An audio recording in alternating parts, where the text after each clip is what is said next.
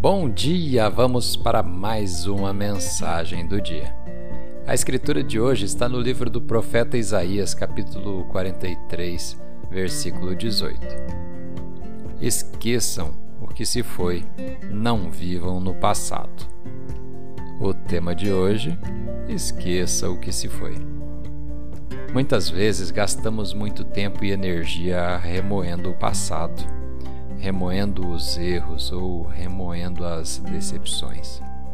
E nem percebemos que esse enfoque nos impede de seguir com a vida adiante. Mas para experimentar plenamente as bênçãos de Deus, temos que deixar de lado as feridas do passado.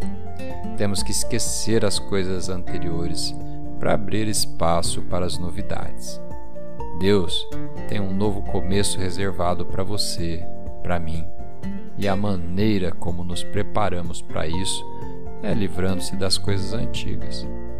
Não perca tempo se concentrando onde você esteve. Passe um tempo se concentrando em onde você está indo. Quando você esquece as coisas passadas, significa que não está mais preocupado com o que já se foi. Você não permite mais que isso dite o seu futuro. Você pode se lembrar de eventos passados, mas não sente a dor que sentia antes. Você abriu seu coração para receber a cura de Deus. Comece hoje declarando que seu passado já acabou. Esqueça as coisas anteriores e receba a restauração e a vitória que Deus reservou para você. Vamos fazer uma oração? Pai, Obrigado pela vida de bênção e de vitória que preparastes para mim.